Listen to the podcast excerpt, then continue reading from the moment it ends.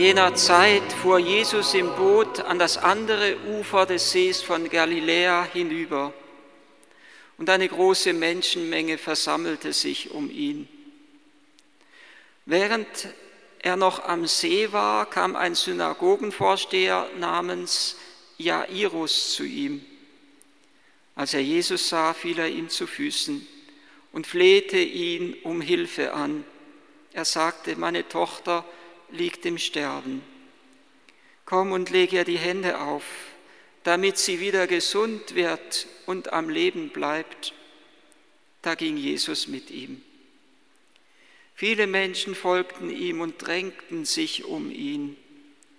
Darunter war eine Frau, die schon zwölf Jahre an Blutungen litt. Sie war von vielen Ärzten behandelt worden und hatte dabei sehr zu leiden. Ihr ganzes Vermögen hatte sie ausgegeben, aber es hatte ihr nichts genutzt, sondern ihr Zustand war immer schlimmer geworden. Sie hatte von Jesus gehört. Nun drängte sie sich in der Menge von hinten an ihn heran und berührte sein Gewand, denn sie sagte sich, wenn ich auch nur sein Gewand berühre, werde ich geheilt. Sofort hörte die Blutung auf und sie spürte deutlich, dass sie von ihrem Leiden geheilt war. Im selben Augenblick fühlte Jesus, dass eine Kraft von ihm ausströmte. Und er wandte sich in dem Gedränge um und fragte, wer hat mein Gewand berührt? Seine Jünger sagten zu ihm, du siehst doch, wie sich die Leute um dich drängen, und da fragst du, wer hat mich berührt? Er blickte umher, um zu sehen, wer es getan hatte. Da kam die Frau, zitternd vor Furcht, weil sie wusste, was mit ihr geschehen war. Sie fiel vor ihm nieder und sagte ihm die ganze Wahrheit. Er aber sagte zu ihr, meine Tochter, dein Glaube hat dir geholfen. Geh in Frieden, du sollst von deinem Leiden geheilt sein. Während Jesus noch redete, kamen Leute, die zum Haus des Synagogenvorstehers gehörten und sagten zu Jairus, deine Tochter ist gestorben.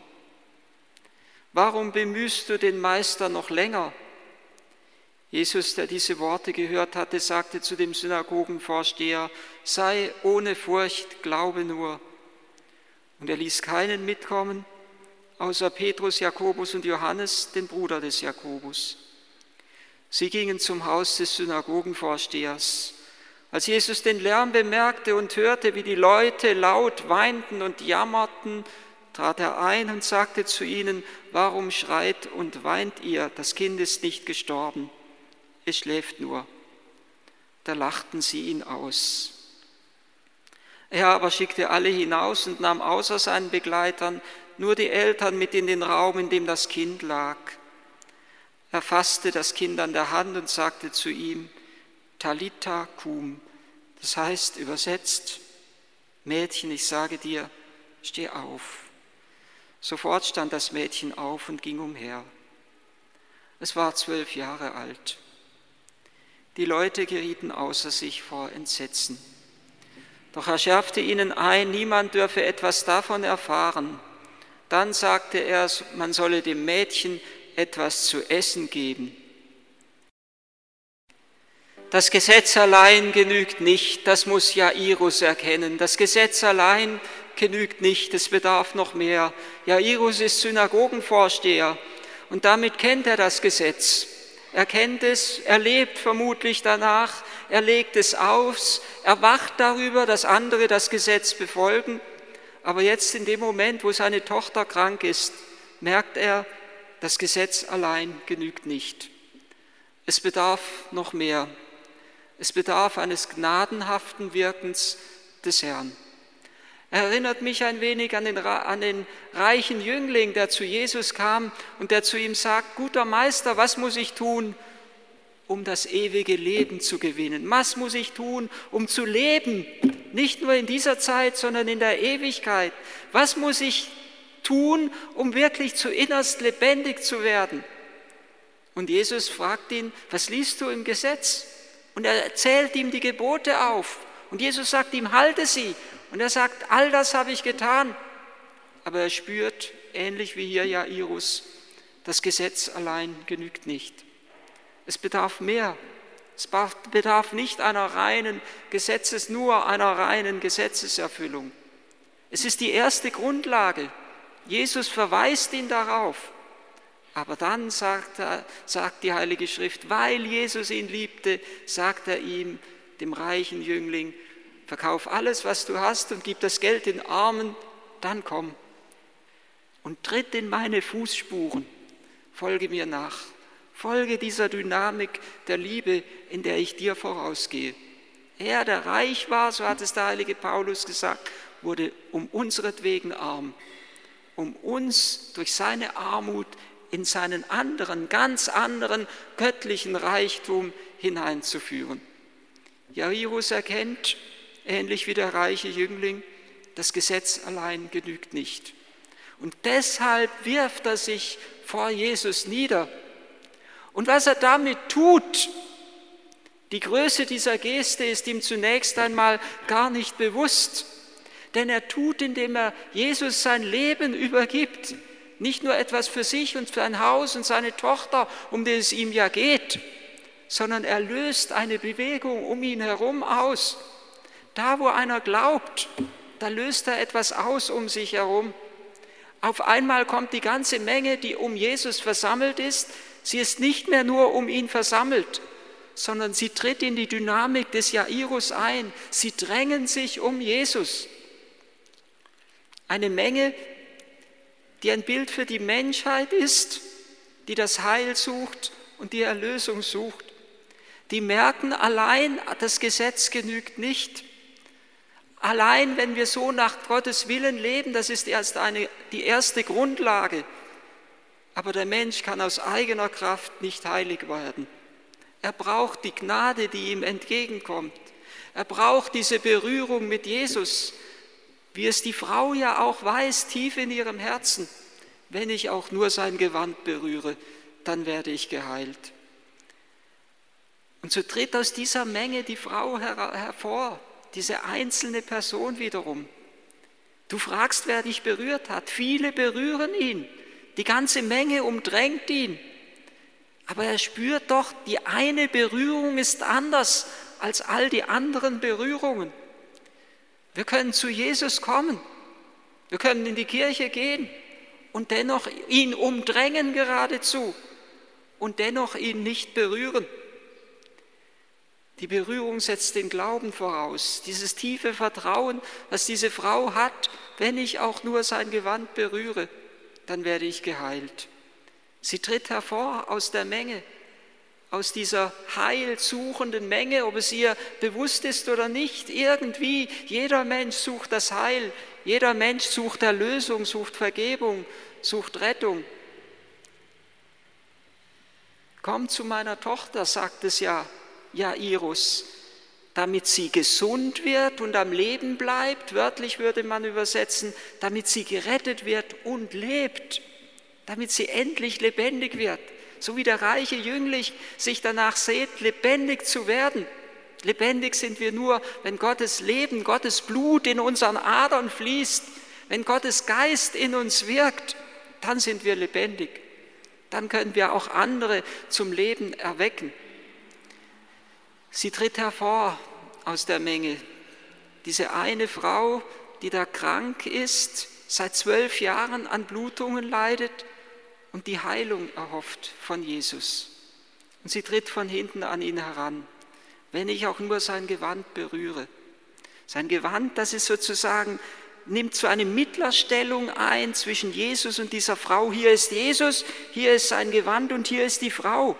Sie berührt sein Gewand und durch das Gewand hindurch tritt sie in Kontakt mit ihm. Und das Gewand ist ein Bild auch für die Kirche. Das Gewand ist ein Bild für die Sakramente. Das Gewand ist ein Bild für die Reliquien der Heiligen. Wenn wir sie berühren, die Jesus so tief in uns, sie so tief in ihrem Herzen getragen haben, berühren wir durch sie hindurch Jesus. Das Gewand ist ein Bild für einen geweihten Gegenstand Ein Bild auch für das Weihwasser, das wir morgens oder wenn wir aus dem Haus gehen benutzen. Wenn ich Jesus am Kreuz berühre, dann berühre ich ihn selbst durch dieses Zeichen hindurch. Die Frau ist sich tief bewusst, wenn ich auch nur sein Gewand berühre, dann wird sich etwas ereignen. Und sie spürt, es heißt ja dann auch, als sie spürte, sie wusste, was an ihr geschehen war. Sie wusste, dass sie, die ja ein schwacher, sündiger Mensch ist, dem Heiligen begegnet ist. Im Alten Testament, wenn die Menschen die, das Heilige berührt haben, die Bundeslage berührt haben, hatten sie Angst, dass sie sterben müssen. Weil sie sagen, als Sünder können wir nicht diesem verzehrenden göttlichen Feuer begegnen, ohne vernichtet zu werden, ohne verzehrt zu werden von diesem Feuer. Aber Gottes Feuer macht den Menschen nicht tot, sondern macht ihn erst recht lebendig, verwandelt ihn, gibt ihm göttliches Leben, göttliche Gnade und göttliche Kraft. Und so findet in dieser Begegnung sozusagen ein Wunder im Wunder statt. Sie erfährt nicht nur äußere Heilung, dass sie geheilt ist von den Blutungen, sondern sie erfährt in der äußeren Begegnung ein inneres Begegnen mit Jesus. Von Angesicht zu Angesicht. Wer hat mich berührt, fragt Jesus. Er merkt, dass da eine ist, die ihn anders berührt als alle anderen. Wer hat mich berührt? Das ist die Frage des guten Hirten nach dem verlorenen Schaf. Das ist die Frage Gottes nach, nach dem Kain seinen Bruder Abel erschlagen hat. Wo ist Abel? Das ist die Frage nach dem verlorenen Menschen. Wer hat mich berührt? Der gute Hirt geht dem Verlorenen nach und sucht es. Und dann kommt die Frau, sie wusste, was mit ihr geschehen ist, sie fällt vor ihm nieder und sie sagt ihm die ganze Wahrheit. Und das ist der Moment, diese Berührung und dieses ausgeschüttete Herz, das sie Jesus entgegenbringt, wo sich ein heiliger Tausch vollzieht. Heilige Paulus hat es in dem schönen Wort gesagt, er, der reich war, wurde um unseretwegen arm, damit wir durch seine Armut göttlichen Reichtum erfahren.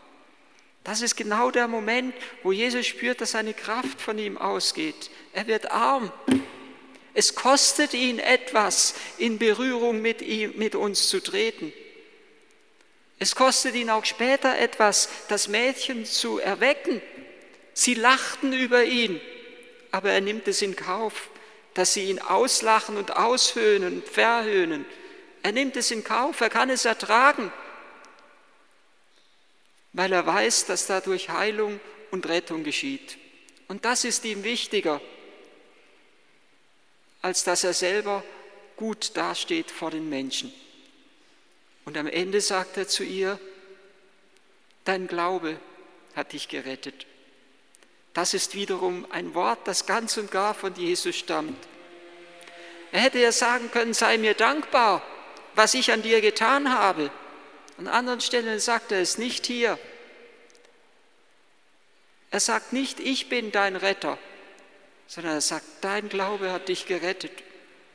Fast so, als würde er ihr danken, dass sie ihm Glauben entgegengebracht hat.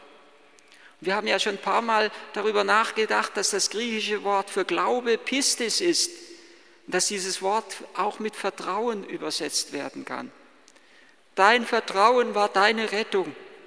Ähnlich wie er es zuvor zu Jairus gesagt hat, hab keine Angst, Glaube nur oder wie wir eben auch übersetzen, vertrau nur, vertrau mir. Dieses Vertrauen ist es, was Jesus braucht. Denn dieses Vertrauen öffnet unser Herz, dass er seine Gnade da hineingießen kann. Ohne dieses Vertrauen kann Jesus nicht an uns und in uns und durch uns wirken. Und er verlangt manchmal ganz schön viel Vertrauen, auch von Jairus nachdem seine Tochter schon gestorben ist, nachdem alle in seinem Haus schon sagen, vergiss es, hör auf, es hat keinen Sinn mehr, es ist zu spät. Aber es ist gerade die göttliche Zusage, dass Jesus mit ihm geht, dass er auch mit in die Nacht des Todes hineingeht. Und in diesem Mitgehen liegt die göttliche Verheißung begründet, dass Jesus uns sagt, auch im Tod gilt, dass mein Wort mächtiger ist. Hab also keine Angst, vertraue mir, jetzt und in der Stunde des Todes.